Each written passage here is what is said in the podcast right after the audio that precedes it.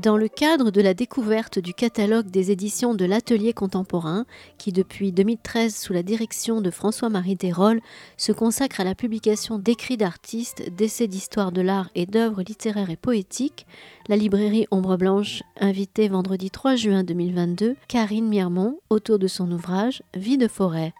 Karine Miermont a été longtemps productrice et directrice artistique pour la télévision et a réalisé des reportages avant de s'occuper d'une forêt dans les Vosges. Elle est aussi l'autrice chez Gallimard de Grâce l'intrépide en 2019 et de L'année du chat au seuil en 2014. Bonne écoute.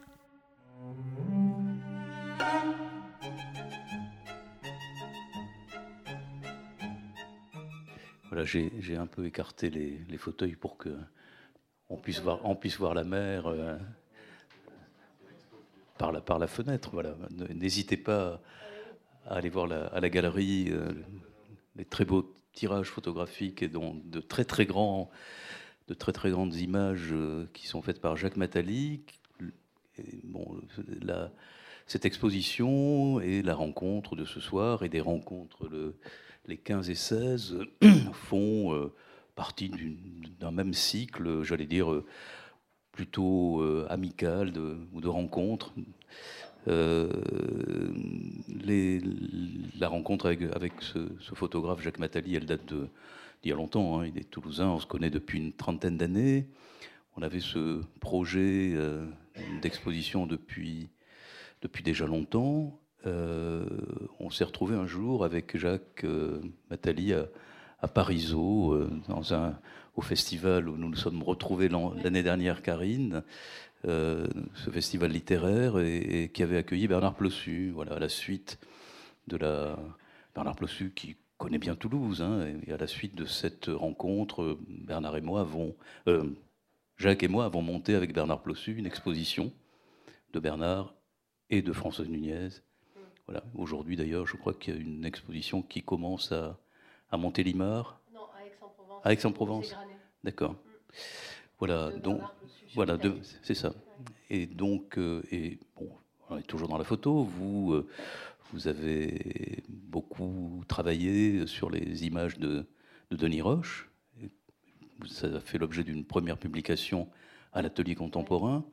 Voilà, nous, nous avions exposé Denis Roche il y a quelques années dans, cette, dans la galerie derrière. Et, et puis, bon, et puis, puis Denis Roche était probablement pour nous le, c'était l'inventeur de la plus belle collection, euh, une des plus belles collections de littérature contemporaine euh, au Seuil, la collection Fiction et compagnie, où vous avez aussi publié. Voilà, donc euh, finalement les, mondes sont petits, mais pas au, bon. On va essayer de les élargir. Hein. Il, y a, des images de, de lointain là-bas.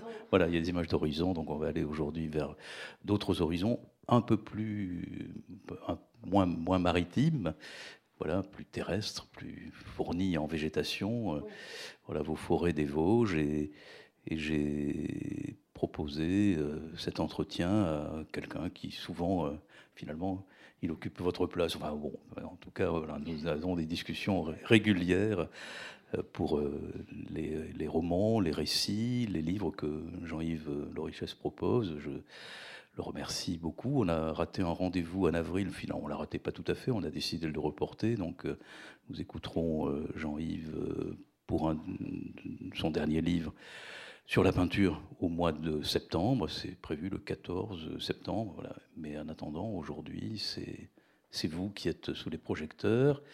Voilà, merci. Pour la compagnie et, et pour ce très beau vide forêt voilà, ce qui donne envie d'aller voir un peu là-bas.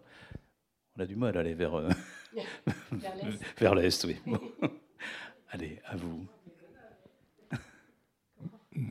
Merci, euh, merci Christian. Euh, merci de m'avoir proposé d'animer cette rencontre, ce qui m'a permis de, de découvrir ce, très beau livre qui s'intitule Vie de forêt de Karine Miermont. Je suis très heureux de, pouvoir euh, converser avec elle euh, à ce sujet. Euh, donc, peut-être quelques mots tout de même sur, sur Karine Miermont, tout simplement ce que vous pouvez lire d'ailleurs sur le rabat de, de son livre. Hein. Vous êtes né dans la Drôme, vous avez grandi près de Perpignan, nous en parlions tout à l'heure longuement. vous avez étudié à Toulouse puis à Paris. Vous avez été productrice puis directrice artistique pour la télévision. Vous avez réalisé des, écrit et réalisé des documentaires. Mais c'est d'abord en tant qu'auteur que vous êtes ici aujourd'hui. Et plus particulièrement donc pour ce livre que vous venez de publier à l'Atelier contemporain, donc éditeur auquel, comme le rappelait euh, Christian Torret, la librairie Ombre Blanche consacre plusieurs rencontres et une exposition. Donc on peut juger d'ailleurs de, l'élégance des livres de votre éditeur hein, par la, maquette de, celui-ci, euh, qui est ornée d'une belle photo de Vincent Munier, euh, qui s'intitule, alors vous le regarderez de plus près, elle est très belle, s'intitule Le cerf qui fume, donc Vosges, ce qui nous fait entrer effectivement dans notre sujet déjà. Donc Vie de forêt est votre quatrième livre. Euh, il vient euh, après, euh, dans l'ordre chronologique, L'année du chat, paru au Seuil, Fiction et compagnie, 2014, qui est un récit qui parle de la maladie et de la mort d'un animal familier. Grâce l'intrépide, Gallimard 2019, un roman dont le personnage central est une prostituée nigériane du bois de Vincennes. Marabout de Roche, auquel faisait allusion Christian, l'atelier contemporain 2022, qui est un hommage très personnel à Denis Roche, euh, grand écrivain et photographe, qui fut votre voisin de palier. Trois livres donc très différents par leur sujet, mais ils ont peut-être pour point commun une grande attention à l'autre, qu'il soit humain ou animal, obscur ou célèbre. Et c'est cette même qualité d'attention que l'on retrouve dans Vie de forêt, attention à ces vies une grande proximité avec la forêt vosgienne vous a permis de rencontrer, de côtoyer, d'observer, de contempler. Vie au pluriel, qui sont aussi bien celles des arbres, des animaux, des humains, sans hiérarchie dans l'intérêt que vous leur portez.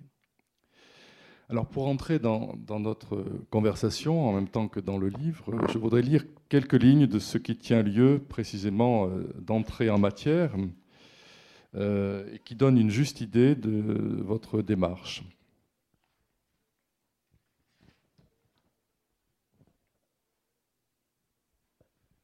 Au début de ce livre, il y a cette envie, ce désir de raconter la forêt que je connais depuis des années, 30 années environ. Puis il y a tous les freins, les obstacles, les arguments qui devraient me détourner de cette idée, de ce désir.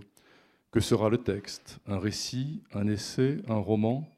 Il faudrait que la forme de l'expérience d'écrire ce désir de forêt fût déjà là pour que cela rassure tout le monde, moi, l'éditeur, et toi, vous, lecteur.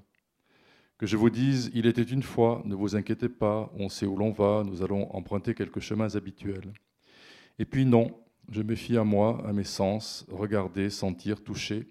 L'œil me semble capital, l'oreille aussi, et puis le toucher du pied, les appuis de la marche, les odeurs, les sons, tout cela mélangé, tous les sens mis en branle par l'expérience d'être, dire, imaginer. Reprenons l'expérience à son départ, à l'envie, au désir, regarder la forêt, cette forêt, partir de là, marcher, écouter, sentir, l'endroit, la maison, les passages, les arbres, les herbes, les animaux, les lectures, les archives, les visages, toutes ces présences qui ouvrent des récits, des histoires. Donc nous reviendrons évidemment sur, sur, plusieurs aspects de votre propos, mais peut-être pourriez-vous d'abord nous en dire un peu plus sur, déjà sur le, sur le contexte de cette relation privilégiée que, que vous entretenez avec les Vosges, qui ne sont pas mentionnés dans votre biographie, puisqu'on nous parle de naissance dans la Drôme, vivre près de Perpignan. Alors, les Vosges Alors, les Vosges, c'est mon compagnon et mari. Euh, qui est originaire en partie de, cet endroit et qui a perdu son père très tôt. Et son père lui a laissé une forêt avec sa cousine et une maison qui est au pied de la forêt. Voilà. Et donc, je connais mon mari depuis 30 ans. Et, depuis que je le connais, on est souvent allé euh, dans les Vosges marcher. Euh. Alors, c'est un chasseur, il chasse euh, donc, je, l'ai souvent accompagné en marchant et lui parfois chassant. Sachant que c'est une chasse, c'est pas du tout une chasse, euh, j'allais dire industrielle, enfin c'est pas une chasse, euh, c'est une vraie chasse. Voilà. Euh, alors là, il faudrait développer, mais bon, il y, a la vraie chasse et la fausse chasse. Mais en tout cas, dans la vraie chasse, on, on, marche longtemps, on regarde, on doit observer énormément, et de temps en temps, on tue un animal, voilà. Mais pas souvent en fait. Et si possible, d'ailleurs, après, on le mange ou on connaît les gens qui vont le manger. Euh, bref, donc euh, j'ai eu cette expérience depuis 30 années de marche très attentive pour ne pas faire de bruit quand on marche avec un chasseur et aussi euh, très. Euh, j'ai appris des choses à cause de ça parce que j'étais en contact avec euh, des vrais chasseurs qui ont l'habitude de ceci, de cela. J'ai appris des choses sur les animaux d'une certaine de façon, voilà, sur le terrain, on va dire. Et puis moi, je n'avais pas envie de chasser, mais par contre, ça me passionnait assez ce rapport comme ça à l'espace, au fait de de partir le matin dans la nuit, il fait froid, bon, et la récompense, éventuellement, c'est tout à coup de voir un, cerf euh, ou un, petit chevreuil euh, ou voilà, des animaux euh, sauvages. Qu'on va... Et au fil du temps, j'en ai vu de plus en plus parce qu'au fil du temps, j'ai su de mieux en mieux comment arriver à les voir, puisque en général, ils se carapatent euh, pour nous éviter. Voilà. Donc euh, voilà, ça, vient de ça, et donc c'est euh, une expérience comme ça de, de accumulée de, jours et de jours, et probablement de semaines et de semaines et de mois dans, dans cet endroit, avec à la fois donc le côté chasse et le côté forestier, puisqu'il y a une exploitation forestière. et que j'ai aussi été associée au fait de, de l'exploitation forestière et par-dessus le marché, si j'ose dire. Le haut de cette forêt est classé en réserve naturelle nationale, zone Natura 2000, etc. Et j'ai dû euh, m'impliquer il y a plus de dix ans euh, pour essayer de préserver certains endroits, parce que malgré tous ces zonages, en fait, euh, ils étaient instrumentalisés par les élus locaux qui voulaient faire ci, ça, autre chose. et donc ça, c'est aussi une autre partie de la connaissance que j'ai acquise comme ça sur le terrain, parce que j'ai fait des marches avec euh, des écologues, des botanistes, des scientifiques de l'environnement, euh, des spécialistes euh, des cerfs, des spécialistes des loups, qui sont des gens avec qui je suis toujours en contact. et c'est pourquoi sur la, sur la couverture, il y a une photographie de Vincent Munier, qui est devenu euh, très célèbre parce qu'il vient de faire un documentaire qui s'appelle La Panthère des Neiges. Euh, alors il était un peu célèbre avant parce que Sylvain Tesson était parti avec lui et qu'il en avait parlé dans son livre. Mais moi je le connais euh, en fait parce que je marche avec lui dans la forêt des Vosges et que je le connais depuis un certain temps. Et il fait partie d'un groupe, Vincent par exemple, où on sait que quand il y a certaines euh, questions qui touchent à la préservation de ces endroits, ben on est plusieurs à se mobiliser. Et voilà. Donc la connaissance, elle n'est pas seulement euh, juste partir, marcher, euh, c'est aussi une connaissance qui est liée à certains que je peux, avec qui je peux marcher et qui sont très connaisseurs de telle espèce. Telle, et ça, c'est quelque chose que je fais depuis à peu près oui, plus de 10 ans, 12 ans ou 13 ans. Voilà. Je sais pas si j'ai répondu. Si, si, tout à fait. Euh, peut-être, donc ça c'est le, contexte personnel et donc l'expérience. Euh, peut-être on pourrait parler un petit peu de la, forme du livre, parce que c'est un, une œuvre. Euh, il se compose, je le dis pour, les, pour les, nos auditeurs, donc de dix chapitres.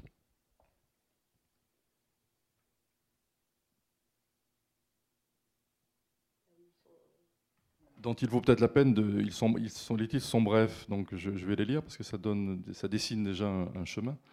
Hein. Euh, là, l'eau, le chat, vie sauvage, les rois, le temps, les hauts, chemin, l'hiver existe encore, libère. Euh, donc euh, on voit que ces titres euh, donnent évidemment une, orientation thématique aux différents, aux différents chapitres, mais ils font référence à des réalités de la forêt, mais ce, sont aussi des, ce ne sont pas des titres de chapitres d'un documentaire sur la forêt, on le sent tout de suite. Il s'agit d'autre chose, une dimension suggestive, poétique. il n'y a pas non plus dans votre livre de chronologie. dans l'extrait que j'ai lu tout à l'heure, vous, vous écrivez un récit, un essai, un roman, point d'interrogation, et bien sûr, vous écartez ces trois genres euh, bien balisés. Donc, quel genre d'objet avons-nous entre les mains, d'une certaine manière, si vous deviez essayer de, le définir Enfin, en tout cas, comment l'avez-vous composé Comment l'aviez-vous conçu? Voilà. au début d'un livre de Marguerite Duras que j'aime beaucoup, qui s'appelle La vie matérielle, qui est un livre un peu inclassable. Et, et alors elle dit c'est un livre de lecture. J'adore cette réponse. Euh, donc, euh, bah, d'une certaine façon, c'est un livre de lecture. C'est-à-dire, euh, je fais le pari que quand on commence à le lire, on va avoir envie de continuer. Voilà. et donc, je, je, me mets surtout dans aucune case. Parce qu'il se trouve que la forme du livre fait qu'en effet, ce n'est pas un roman, c'est une sorte de récit. On pourrait dire ça comme ça, oui, c'est une sorte de récit. Alors certains disent oui, alors c'est un essai, mais c'est pas du tout un essai, ni scientifique sur le sujet, ni documentaire. Donc euh, non, c'est un livre de lecture qui fait confiance à l'écriture et donc à la lecture, c'est-à-dire à, l'expérience de lire.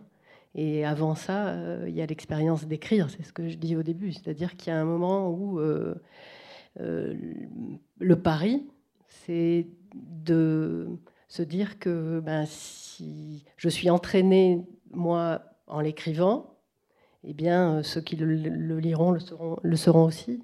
Donc c'est l'écriture qui est le plus important, mais pas, mais pas seulement, parce qu'il y a quand même des endroits, euh, des gens, des animaux, des sujets, des expériences. Donc euh, tout ça est mêlé, mais je ne saurais pas, oui, un livre de, un livre de lecture. Hein. On peut dire ça comme ça d'écriture et de lecture. J'aime bien cette définition. Euh, alors, dans, la, dans la forêt, il y a, il y a une maison, euh, la vôtre, vous en parliez tout à l'heure, et elle est à la fois euh, un refuge, un observatoire, un, point de départ auquel on, revient toujours. dès le chapitre 1, qui s'intitule Là, euh, on lit ceci, euh, ici au bord de la forêt, on s'assoit devant la porte sur les deux marches de grès gris-rose qui font le lien entre le niveau de la terre et celui de l'habitation, et on regarde. Donc cette position sur le seuil, hein, euh, à la limite entre le, dedans et le, et le, dehors, la maison et le pré, puis après le pré, la forêt, est-ce que c'est pour vous une position privilégiée, cette position contemplative? Ça semble important pour vous dans ce livre et dans l'expérience évidemment qui nourrit ce livre. Euh, oui, enfin, euh, il se trouve que cette maison, elle est plantée au pied de la forêt elle est un endroit un peu euh, stratégique d'une certaine manière parce qu'il y a à la fois des prés comme ça devant et puis la forêt qui est juste là. Et en fait, c'est un endroit où les bêtes, à certaines heures, si on y fait attention, passent.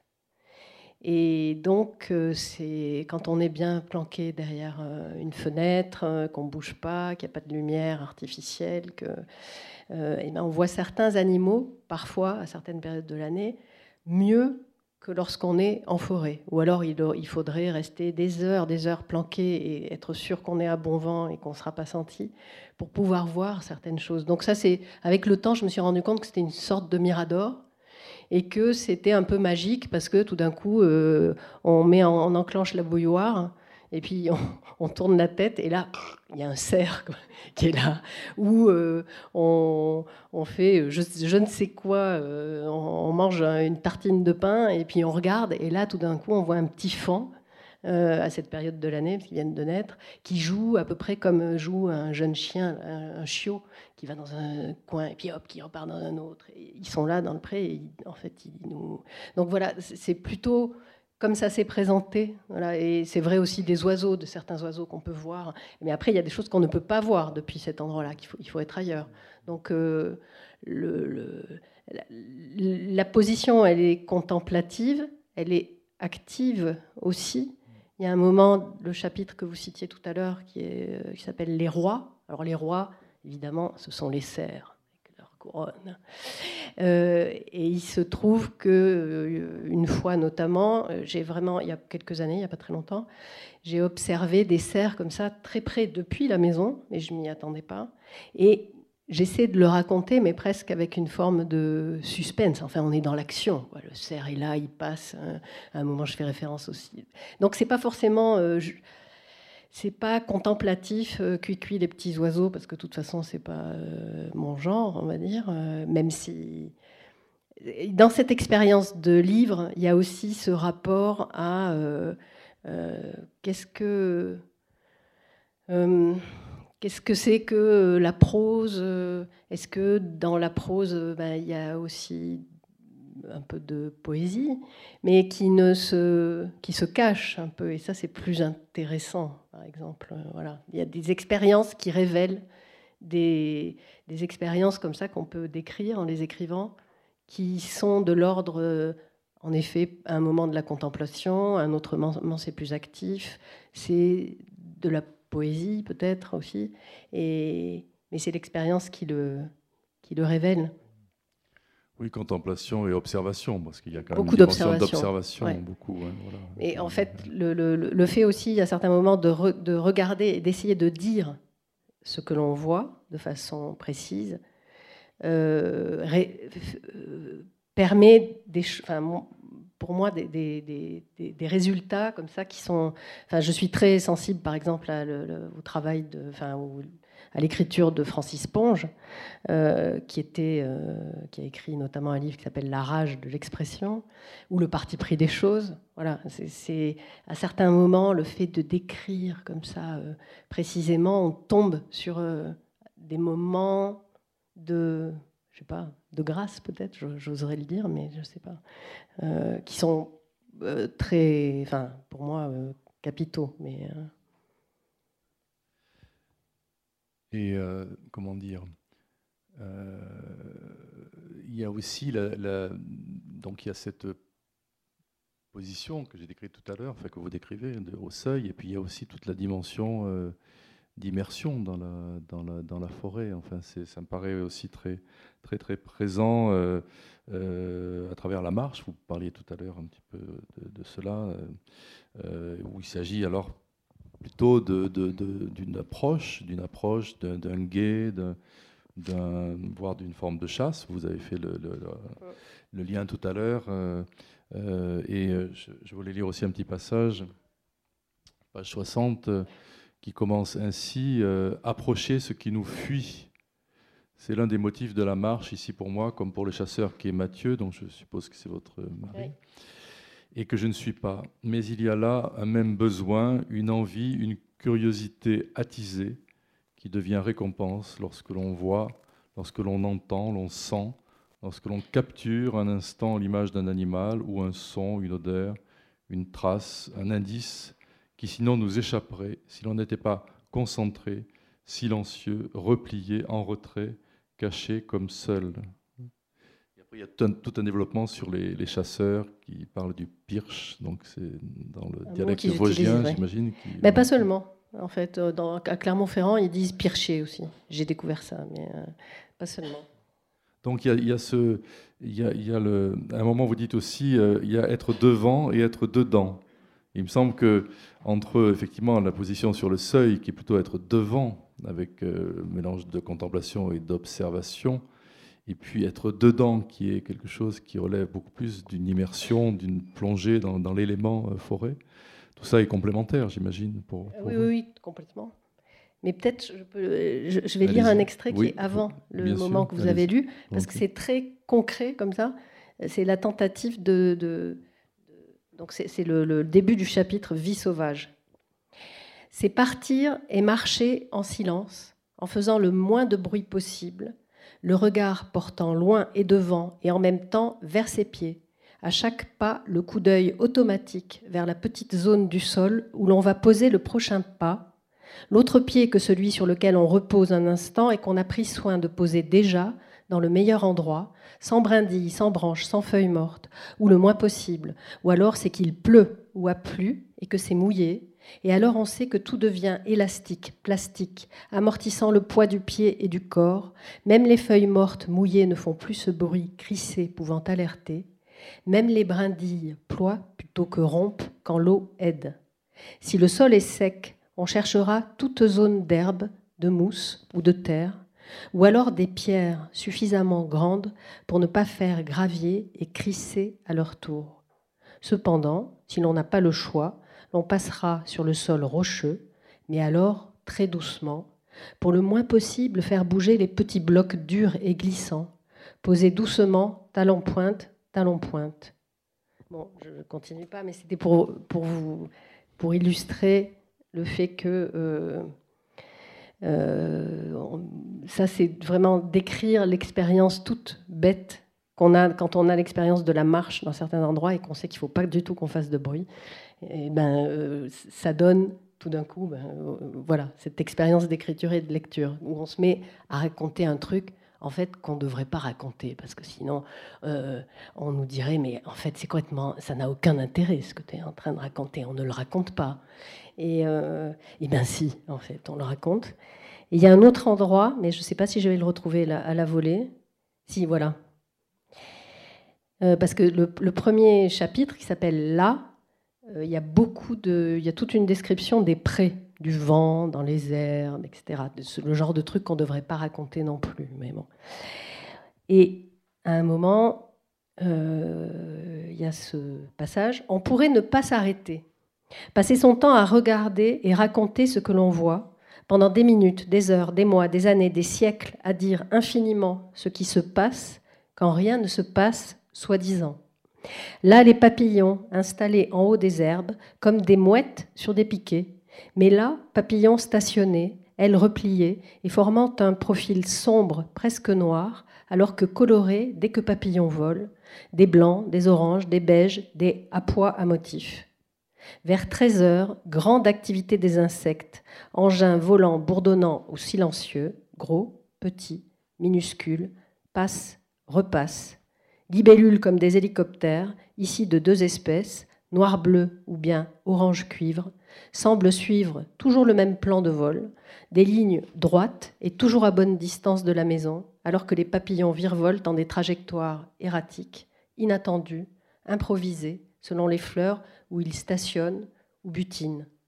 S'armer des jumelles pour les observer aspirant avec méthode le centre des fleurs, leur trompe qui fort en plusieurs endroits, cinq ou six points de forage des sucs, puis s'en va plus loin.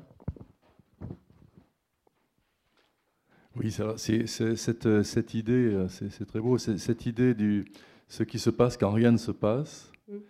Ça m'a fait penser, ça, peut paraître complètement absurde parce que c'est dans un univers complètement différent et qui n'est pas du tout celui de la nature, mais à ce que Georges Perec appelle l'infraordinaire. Hein. C'est-à-dire qu'il s'installe effectivement à un carrefour euh, parisien et il, décrit tout ce qui se passe quand rien ne se passe. Et il, dit finalement, ce qui est peut-être le plus intéressant dans la vie, c'est ça, c'est ce qu'on ne, remarque pas habituellement, mais qui, mais qui euh, pour peu qu'on s'arrête d'être dans l'action et qu'on regarde, on, voit vraiment. Donc il y a une espèce d'infraordinaire de, de, la forêt, euh, mais qui est quelque chose d'assez euh, assez, remarquable, parce que je ne connais pas tellement de, de descriptions justement de, ce type.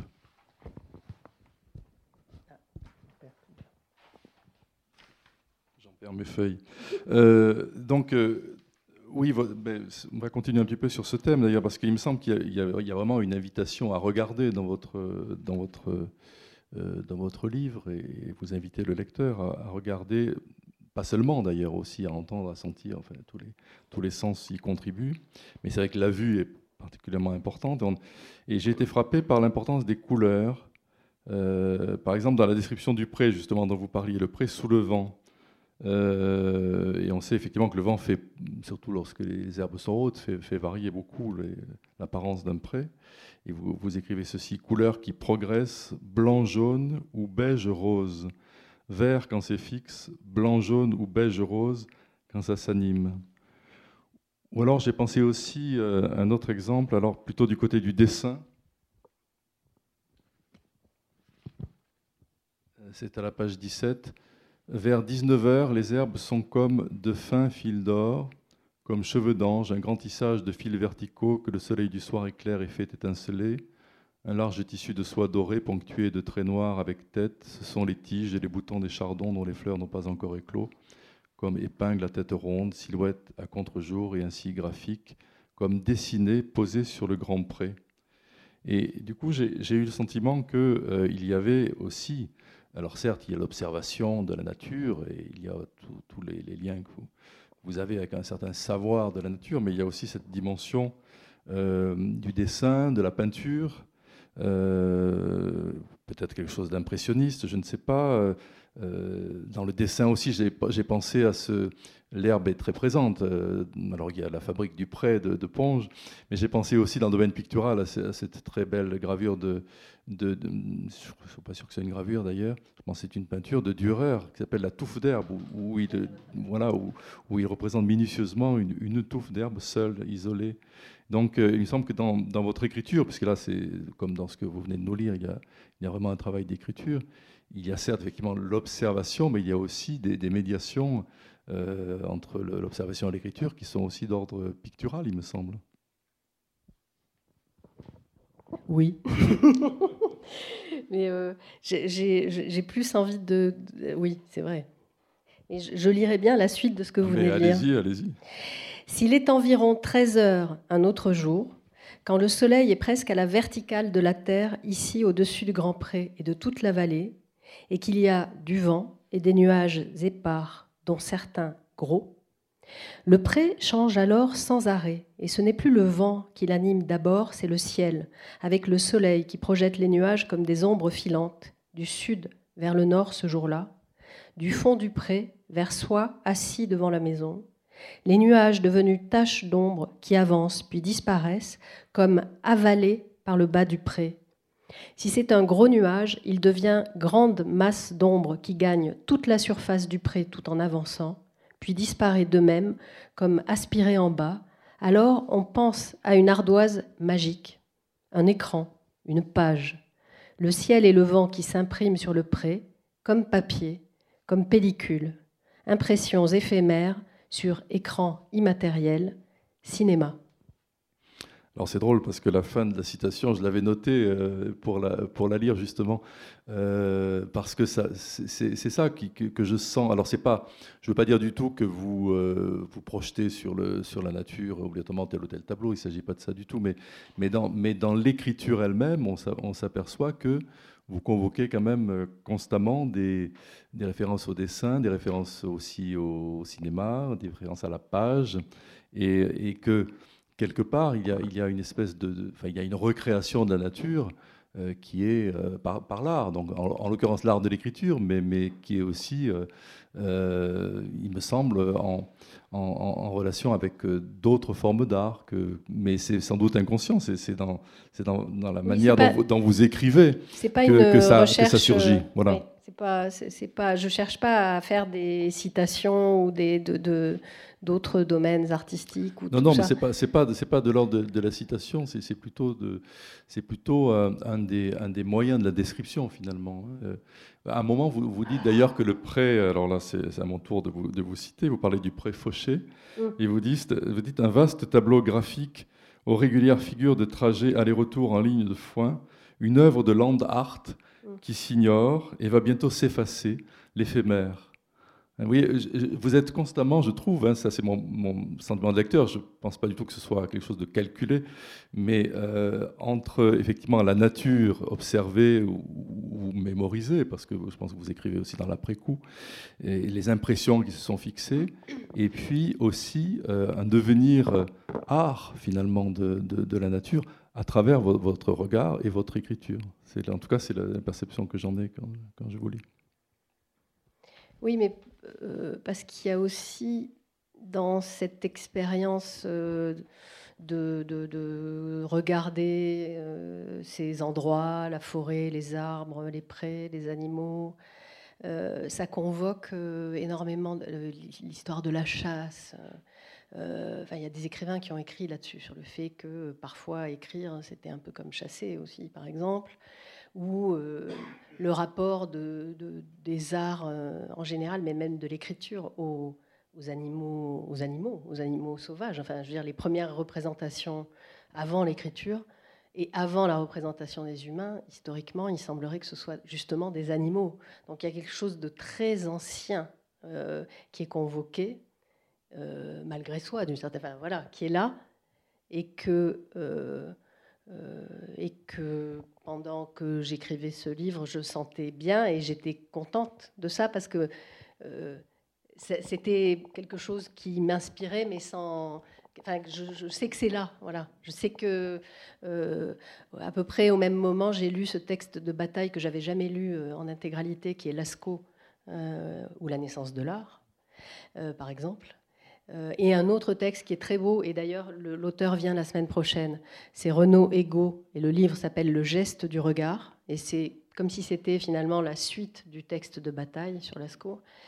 Et tout ça, c'est euh, très. Enfin, pour moi, ça, ça d'une certaine façon, ça rejoint Vite Forêt. C'est-à-dire, je, l'avais en toile de fond, même si je ne suis pas du tout savante comme euh, euh, Renaud Ego, par exemple, ou même comme Georges Bataille. Je ne situe pas, voilà, je suis pas savante comme eux. mais moi, j'ai un savoir concret, en fait, mais qui rejoint. Il y a un personnage qui est important dans Vite Forêt, qui est une une agricultrice, enfin une paysanne que moi j'ai pas connue parce que je l'ai très peu, enfin je l'ai vue euh, très peu, puis après elle est morte.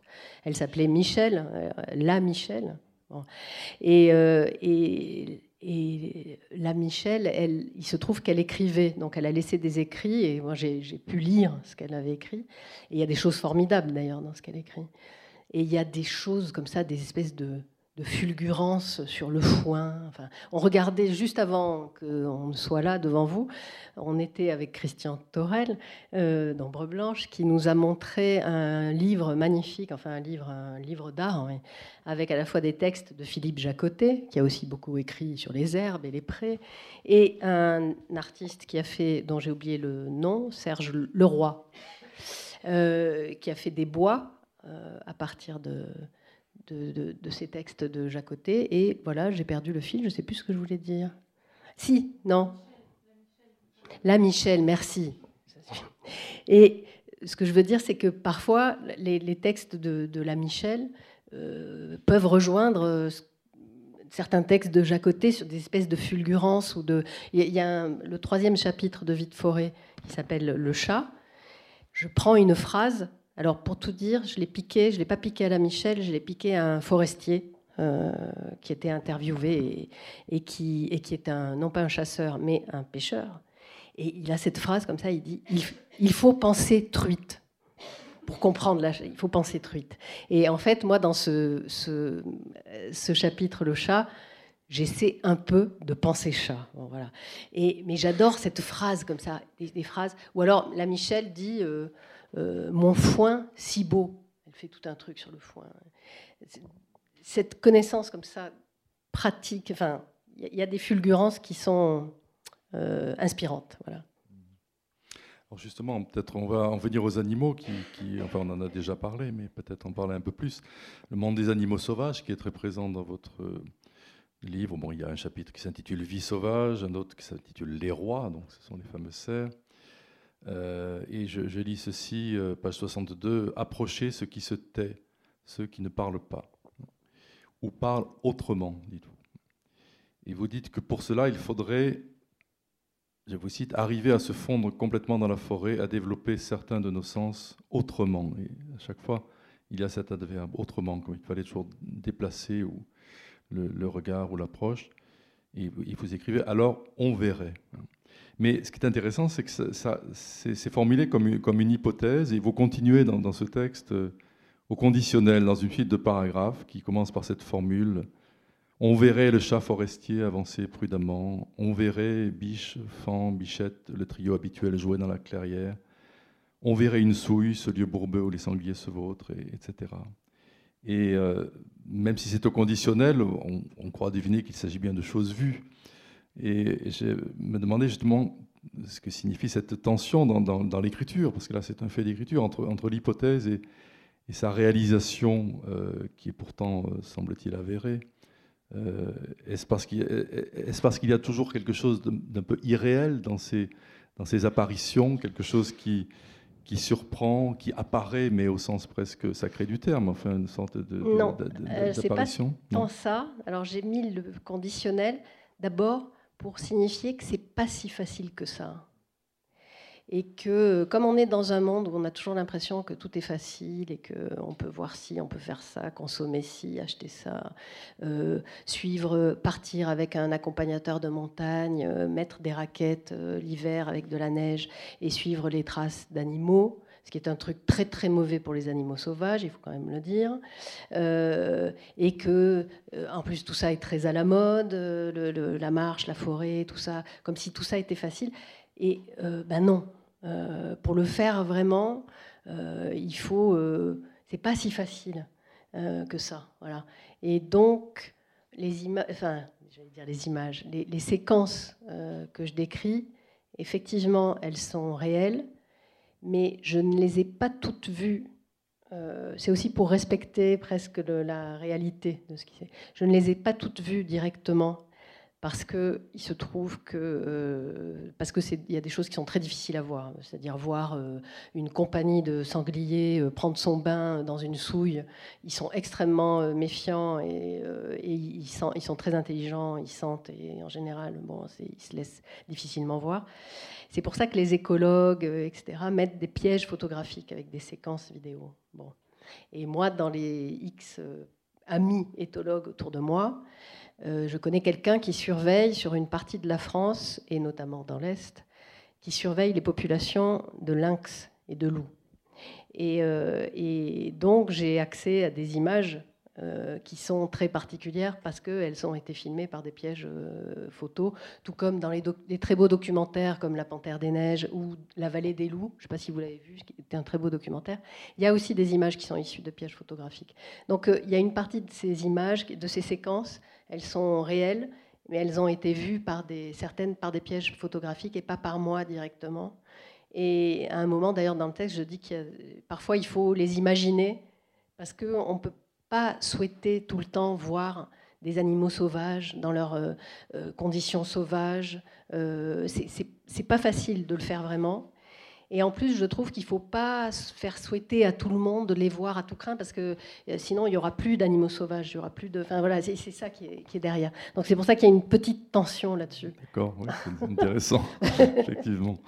Euh, toujours au sujet des animaux, alors vous, décrivez euh, leur apparition, réelle ou hypothétique, mais vous tentez plusieurs fois aussi de vous mettre à leur place. Alors vous, vous, citez, alors je reprends la, euh, en, la prolongeant un peu la citation de, La Michel que vous venez de faire tout à l'heure, hein, une voisine euh, paysanne. Donc il faut penser truite, le pêcheur, le chasseur doit pouvoir s'identifier soit à une truite, soit à un chevreuil, à un lièvre sanglier, etc. Et dans le, dans le chapitre 3, qui s'intitule Le chat, euh, qui raconte donc l'histoire d'un chat domestique perdu dans la forêt et finalement retrouvé, vous tentez l'expérience avec ce chat que vous appelez d'ailleurs chat avec une majuscule, qui devient une sorte de personnage. Euh, et, vous associez le lecteur. Euh, vous écrivez Vous êtes chat, vous avancez autour de cette maison sur la piste d'une odeur, d'un son, d'un mouvement, tout indice d'une proie possible. Et je pense aussi à, un beau passage aussi sur les, cerfs. Donc, euh, il se parle entre cerfs, il se parle entre biches, fans, cerfs, tout un système de signes, un langage, mouvement des yeux, de la bouche, des oreilles, dents exhibées, tête sur croupe, tout ça, c'est vrai. Hein. C'est pas scientifique. pas. Sur groupe du prédécesseur, tête baissée, tête dressée, coups de sabot. Ils se reconnaissent, ils ont leur clan, leur famille, ils se touchent, ils s'expriment. Attention, il y a un danger. Allez, il faut partir. Soyons ensemble. Reste à ta place. Tu es mon fan. Qui est cet intrus? Je suis le plus fort. J'ai peur. J'ai faim. Jouons, mangeons. Je surveille, j'alerte. Je te veux. Et, j'aime bien cette manière dont, dans, le même euh, mouvement, vous passez effectivement de, remarques qui pourraient être celles d'un observateur des animaux, d'un connaisseur des animaux sur le langage des cerfs, à un moment où en fait vous parlez à leur place, vous les, vous les faites parler. Et euh, sans que ce soit bien sûr euh, du temps que les bêtes parlaient. Enfin, Et vous essayez plutôt de, recréer une sorte de. Alors bien sûr, c'est une, c'est une, c'est une, une, création, mais vous essayez de, d'approcher ce qui serait un langage de l'animal. Et là, là c'est la littérature, quelque part, qui, qui prend le relais par rapport à, euh, au, savoir, justement. Des, euh, euh, bah, c'est une sorte de transposition, c'est-à-dire quand on les observe et qu'on voit bien qu'à certains moments, ben, pendant le brame, pendant le rut quoi, du cerf, ben, on voit très bien qu'il y a les plus forts et qu'ils montrent qu'ils sont les plus forts et ils, demandent aux plus, aux plus jeunes ou aux plus faibles de de circuler pour euh, avoir la priorité sur la biche ou les biches. Enfin, tout ça, c'est très clair. Euh, tout, ce qui vous décriviez tout à l'heure sur les, gestes qui sont faits par, pour, pour, et qui ont une signification. C'est assez facile finalement de transposer sans faire de l'anthropomorphisme et sans faire voilà parce que ça c'est évidemment le danger, mais d'approcher un peu des intentions, parce que les animaux, ils ont quand même euh, des intentions. C'est pour euh, ça que vous le faites d'une manière, euh, par, là pour le coup, par un travail d'écriture justement qui recherche de simplicité, des choses de très, presque élémentaires dans la phrase, de, des, voilà, des, propositions très courtes, pour justement ne pas faire de la littérature euh, facilement, mais, mais plutôt euh, essayer quelque chose, approcher un peu. à ce moment-là, oui, c'est plus euh, approcher, mais c'est une expérience que je trouve, enfin, elle me semble intéressante pour quand on l'écrit. Et encore une fois quand on la lit. Et récemment, j'ai eu des témoignages de gens que je ne connais pas qui ont lu Vite Forêt euh, mais qui sont euh, soit qui aiment marcher ou qui aiment, euh, qui connaissent un peu les animaux ou pas du tout, et qui ont cette réflexion de dire ah mais c'est comme si on, est avec vous, on est on est dans, dans, la forêt, on est dans le pré, et ça ça voilà ça c'est le c'est on est dans le voilà on, y croit, on est dans on lit et on est dedans, et ça c'est la meilleure des choses je trouve. Oui oui, je pense que vous arrivez très bien. Non, non, je veux pas me faire de... À immerger, à immerger le... Non, non, mais c'est moi qui le dis.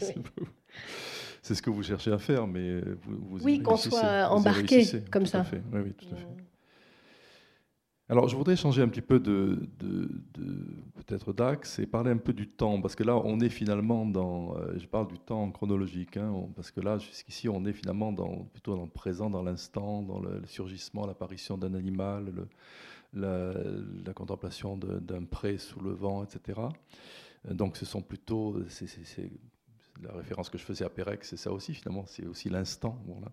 Mais euh, en même temps, euh, il y a euh, un, chapitre qui s'intitule Temps.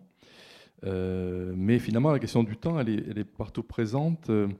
alors certes, il n'y a pas de chronologie, en sens, c'est pas un récit qui va d'un point A à un point, à un point B.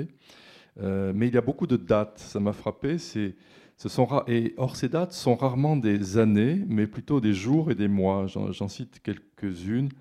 Mais un jour de vent plus fort, un 24 juin, ou un soir de juin vers le 19, par exemple, voir une biche s'avancer de profil. Ou encore, le matin d'un 19 septembre, je regarde par la fenêtre au cas où. Et à ce moment-là, c'est l'apparition d'un cerf. Et euh, ça m'a frappé cet euh, effacement, euh, dans bien des cas, donc des, années. Et en revanche, dans bien des cas aussi, ce souci de consigner un jour, un mois, une heure, qui évidemment, je suppose, font référence aussi peut-être davantage justement au cycle de la nature, aux saisons, etc.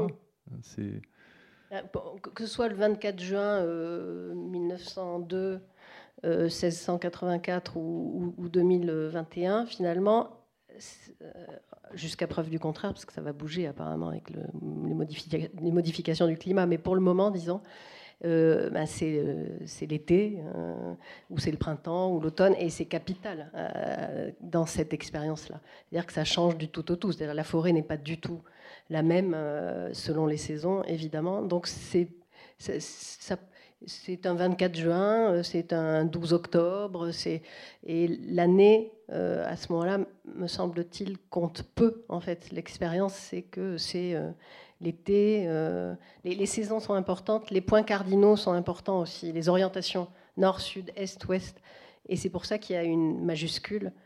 Et alors, la correctrice qui a regardé le texte avant qu'on ne le publie, m'avait fait, m'avait corrigé en enlevant. Ah, il faut enlever les majuscules sur sud, est, ouest. J'ai dit ah non non non, on les garde. C'est comme des, ils sont très importants. C'est comme des personnages. Donc les, les saisons, euh, oui, les, peu importe l'année presque. Hein, c'est, c'est pas le, le sujet. Vous avez une belle phrase sur le, dans ce, au début de ce chapitre, le temps, où vous écrivez Nous marchons sur des fossiles et les arbres sont des horloges. Dans leur tronc, les années clairement affichées, dans leur silhouette, chaque saison, les arbres sont le temps. Donc, euh, Ben, oui, mais c'est vrai. Enfin, euh, c'est vrai quand on, coupe un, arbre, on regarde toujours les cernes pour voir euh, combien de temps, combien d'années. Il y a un truc magique. Enfin, c'est un truc magique.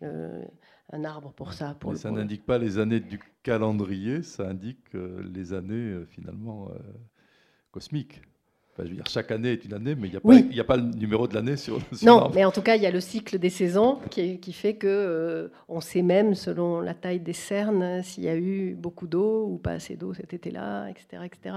Donc il y a un côté, euh, c'est vrai que les arbres hein, sont le temps. Euh, ça me paraît, c'est très simple, comme, mais c'est... Voilà. une expérience vécue.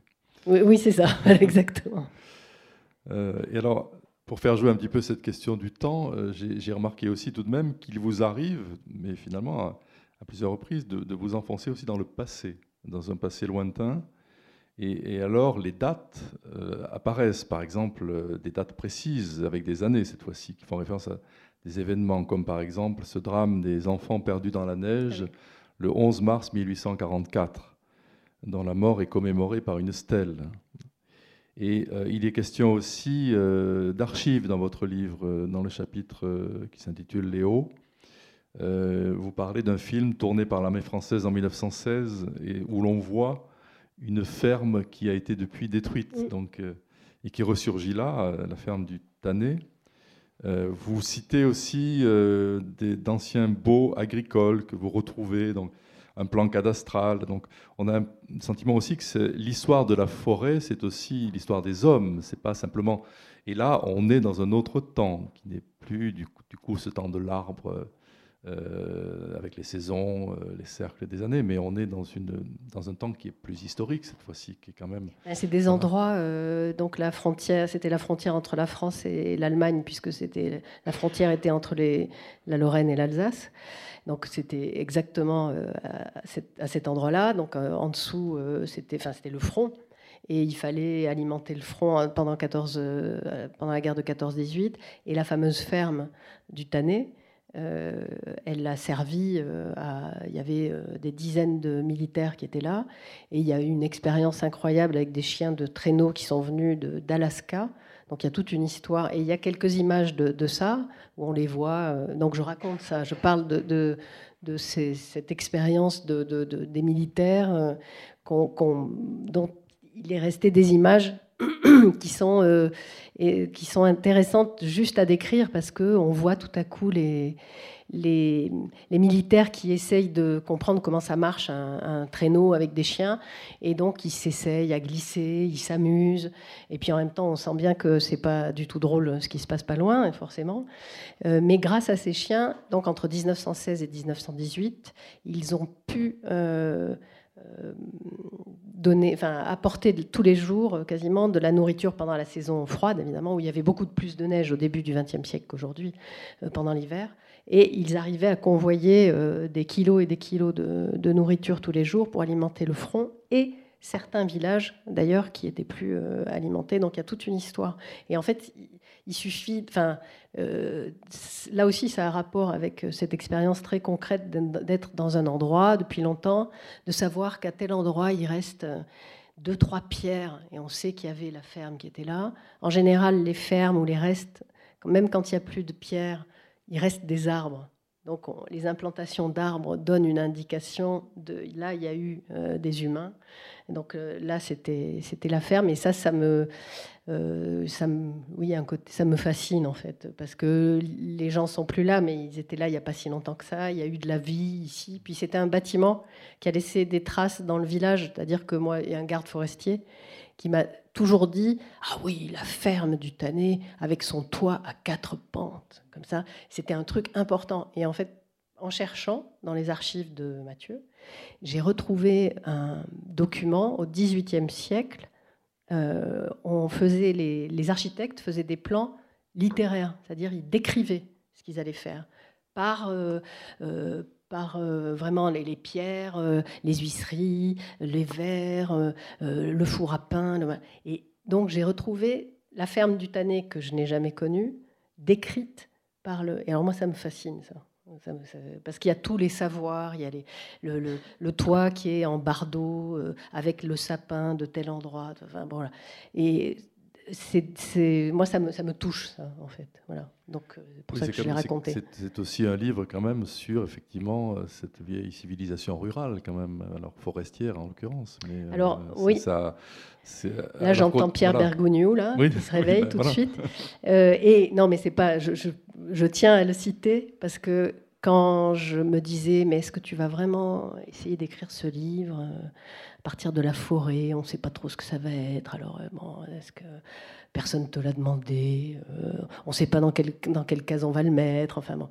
Et je suis tombée sur une euh, conférence ou une rencontre comme ça de Bergogneau en 1995 pour son livre Miette. Et euh, je ne sais plus où c'est parce que j'arrive plus à la retrouver. J'ai essayé avant de venir justement, je me dis il faut que je retrouve. Et j'ai pas retrouvé. Je ne sais plus si c'était ici, en l'occurrence, ce qui serait assez drôle, ou chez Mola à Bordeaux. Enfin, c'est ce genre de librairie, ce genre d'endroit euh, où il y a de vraies rencontres. Et, de... et Bergogneau, donc on est en 95, et il fait tout un exposé, ce qui est magnifique et qui m'a beaucoup. Et c'est pour ça qu'à la fin, d'ailleurs, Bergogneau est cité. Et je cite juste un petit bout sur les tendres bois de noisetiers. Mais en fait, toute tout le passage euh, de Bergogneau euh, est magnifique parce qu'il décrit la vie moderne avec euh, les parkings, les routes, les, il décrit ça très bien.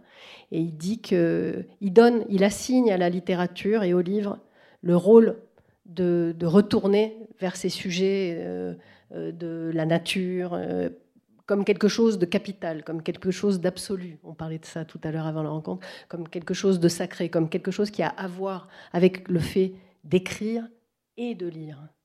Et, euh, ça, ça m'a beaucoup accompagné. Très important, en fait. Et justement, je, voulais euh, peut-être euh, parler un petit peu de, ce qu'il y a à la fin du livre qui est placé donc, euh, vous venez d'en citer un exemple. Il y a une série d'épigraphes. C'est intéressant d'ailleurs parce que souvent les épigraphes sont placés avant et vous, vous la placez après. C'est vrai? Dans tous les livres, il n'y a rien au début. Mais c'est bien, je trouve. Et je les mets à la fin parce au lieu d'orienter la lecture, c'est plutôt fait un écho après. Euh, oui, c'est ça. C'est-à-dire, bon, celui qui rentre dans le livre, eh ben, il rentre dans le livre. Et après, il y a un éclairage, mais à la fin je le laisse tranquille. Chacun fait comme il veut. Oui, non, c'est intéressant comme, euh, comme, démarche. Donc, il y a effectivement une épigraphe, alors c'est très varié. Il y a Shakespeare, il y a Bergogneau, il y a Quignard, il y a Ponge. Et puis, Celle de Ponge est magnifique. Une certaine vibration de la nature s'appelle l'homme. Oui, c'est très beau. Et, puis, il y a une page intitulée Hommage qui est dédiée euh, euh, à ceux qui passent dans ces vies de forêt ou les inspirent. Et il y en a une soixantaine, extrêmement divers. Je donne quelques exemples de, grands écrivains du XXe siècle. Je les choisis un petit peu, pas tout à fait au hasard, parce que c'est des écrivains que j'aime beaucoup, Giono et Grac, euh, mais il y en a d'autres. Ou du XIXe siècle, Michelet, Thoreau. Des écrivains contemporains, euh, en dehors de ceux qui ont déjà été en épigraphe, mais il y a aussi Michon, Luc Lang, euh, certains plus particulièrement impliqués dans l'évocation de la nature et des animaux. Il y a Claudie Hunzinger pour les cerfs, évidemment. Il y a Sylvain Tesson, dont on a un peu parlé. Des philosophes, Jacques Rancière, Baptiste Morisot. Et aussi des associations, Alsace Nature, euh, Ligue de protection des oiseaux. Tout cela est classé par ordre alphabétique, donc c'est dans un joyeux mélange. Euh, et je me disais, c'est manifestement important pour vous, là aussi. Alors, c'est pas du tout une bibliographie, c'est plutôt un hommage.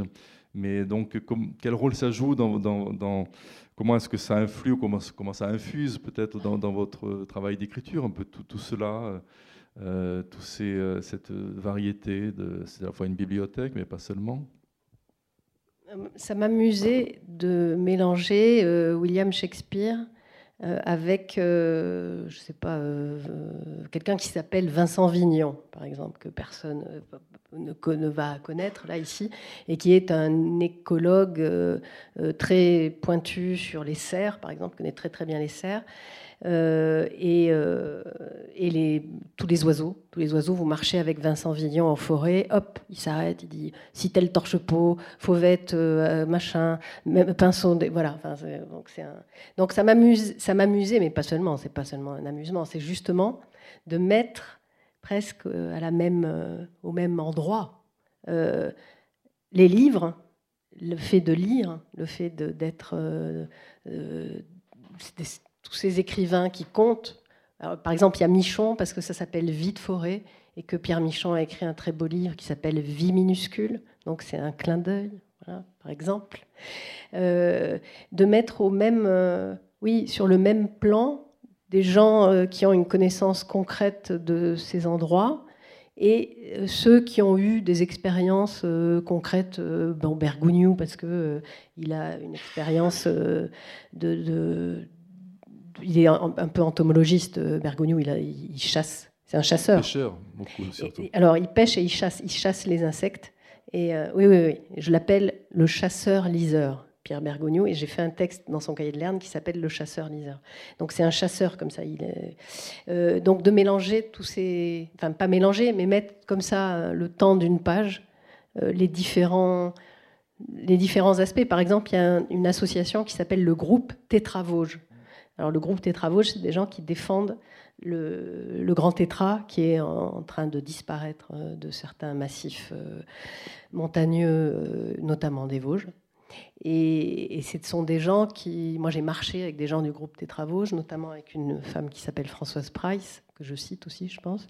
Euh, et avec Françoise, euh, ben, régulièrement, euh, je sais pas, enfin, c'est l'expérience concrète, c'est euh, il y a quelques semaines, mais bon, c'était le cas quand j'écrivais Vite Forêt. De temps en temps, je reçois un message. Euh, il est 3 euh, heures du matin, elle est sur, sur la, chaume du Tanné, donc à l'endroit où il y avait la ferme et tout ça. C'est un endroit qui est propice pour les grands tétras. Et donc, elle m'alerte sur le fait qu'il y a une poule qu'elle a vue, ou un grand tétra. Et ça, c'est que des choses très concrètes comme ça il y a des, c'est des veilleurs en fait sur ces endroits-là avec qui je suis en contact et qui, et qui font partie de cette expérience de vie de forêt complètement pour moi. Donc ça me semblait normal, enfin ça me semblait, euh, il fallait les mettre là. Et puis par exemple, vous citiez Luc Lang, qui est un écrivain. Il a écrit un livre qui s'appelle La Tentation. Et il y a toute une histoire avec un cerf au début qui est absolument euh, magnifique. Parce que lui aussi, il doit avoir une connaissance très concrète de, la montagne. Il connaît bien la montagne, il connaît bien les prés et toute l'économie rurale. Enfin, ça se voit. Et, du coup, c'est un, livre qui m'a euh, beaucoup euh, frappé, qu'on lit comme on regarderait un film, euh, très efficace comme ça, mais très, très tenu sur le plan de l'écriture. Et ce rapport comme ça au cerf, magnifique.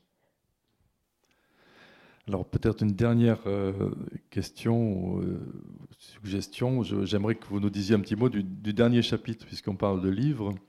Le dernier, tout dernier chapitre est très court, il s'intitule Liber, euh, en italique, donc du mot latin.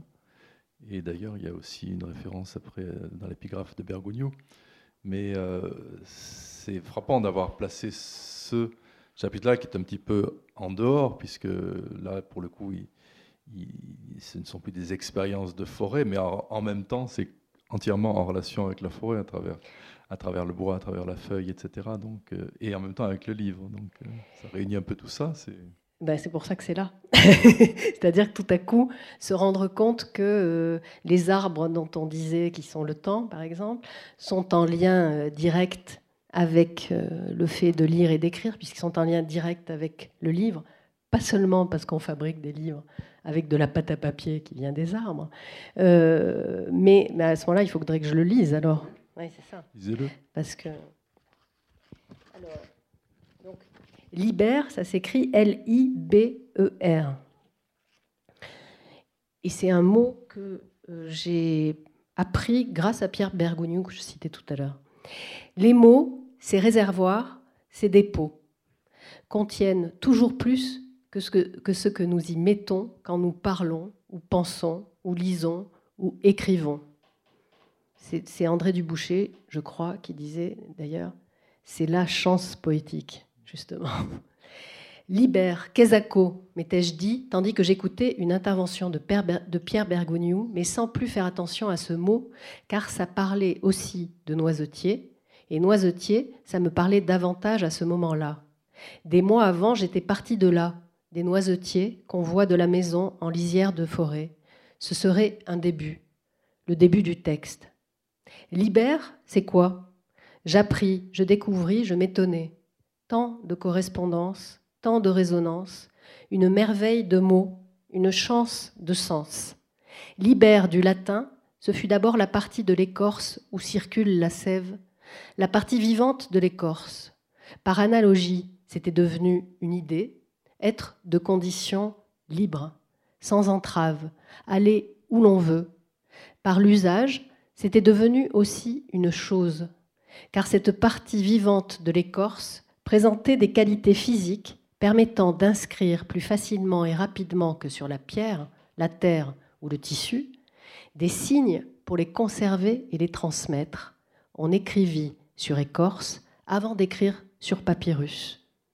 Alors cette chose, on la nomma à partir de libère. On l'appela livre.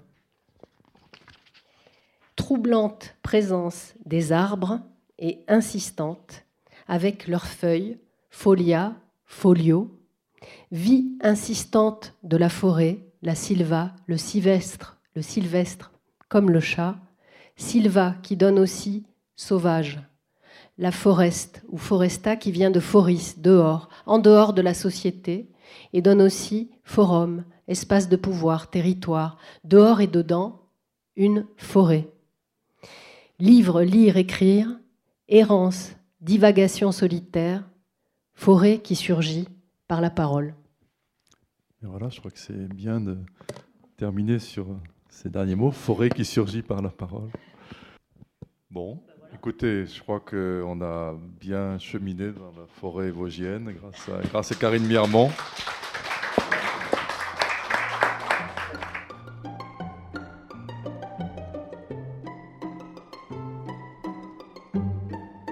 Vous venez d'écouter Karine Miermont à la librairie Ombre Blanche, vendredi 3 juin 2022, autour de la parution aux éditions de l'Atelier Contemporain de son livre Vie de forêt. Entre les mois de juin et septembre 2022, la librairie Ombre Blanche convie le public à la découverte du catalogue des éditions de l'Atelier Contemporain à travers différents rendez-vous croisés avec des artistes et des auteurs publiés par cette maison d'édition. Réalisation et mise en onde de cette rencontre Radio Radio.